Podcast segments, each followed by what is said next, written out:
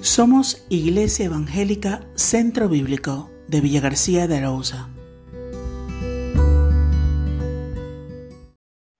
¿Quién es Dios? Para Dios todo es posible. Lo dice en Mateo capítulo 19 versículo 26. ¿Quieres tú saber quién es Dios? Contempla sus obras. Los cielos cuentan la gloria de Dios. Salmo 19 versículo 1. ¿Quieres conocer realmente el poder de Dios? Observa todo lo que Él ha creado, con orden perfecto, con diversidad original y con grandeza inescrutable. El que hizo la tierra con su poder, el que puso en orden el mundo con su saber y extendió los cielos con su sabiduría, a su voz se produce muchedumbre de aguas en el cielo, y hace subir las nubes de lo postrero de la tierra. Hace los relámpagos con la lluvia y saca el viento de sus depósitos. Jeremías 10, 12, 13. ¿Sientes curiosidad por comprender la magnitud de su poder?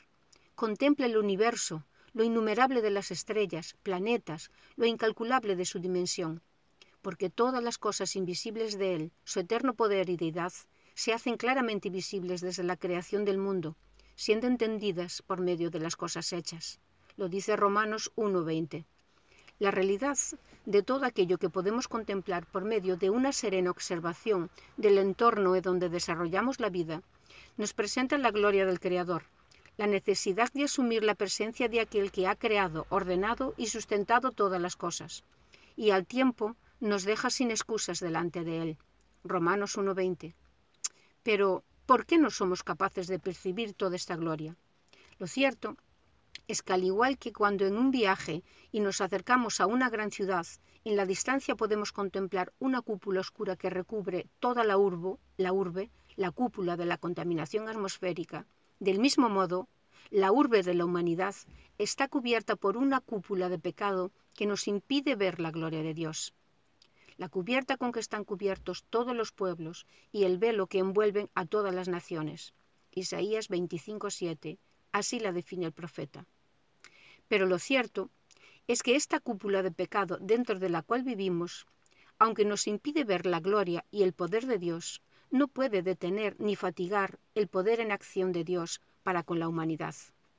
Todo aquello que me limita no limita a Dios. Todo aquello que me domina no le domina a Él. Aquello que se agota, que agota mis fuerzas y ánimo, no le agota a Él. La tormenta no impide el vuelo del águila, sino que celebra sobre la tormenta. La tempestad no perturba a la ballena, sino que se sumerge por debajo de ella. El león no es frenado por la presencia del ratón. Lo aplasta y continúa su camino.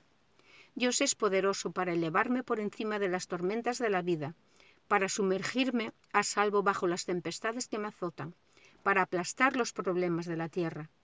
El brazo del poder de Dios no se ha acortado, no está limitado para continuar salvando.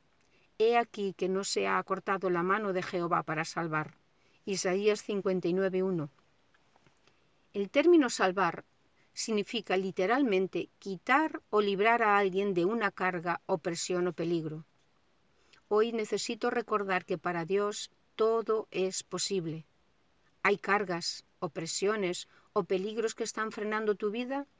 cree y confía en Dios, y Él te elevará sobre todos tus problemas para llevarte a toda bendición. No hay excusa para esconderse de Dios. El Dios de poder que se manifiesta en todo lo creado, hoy te llama diciéndote, mirad a mí y sed salvos todos los términos de la tierra, porque yo soy Dios y no hay más. Isaías 45, 22. ¿Puedes hoy mirar con confianza y fe hacia Dios?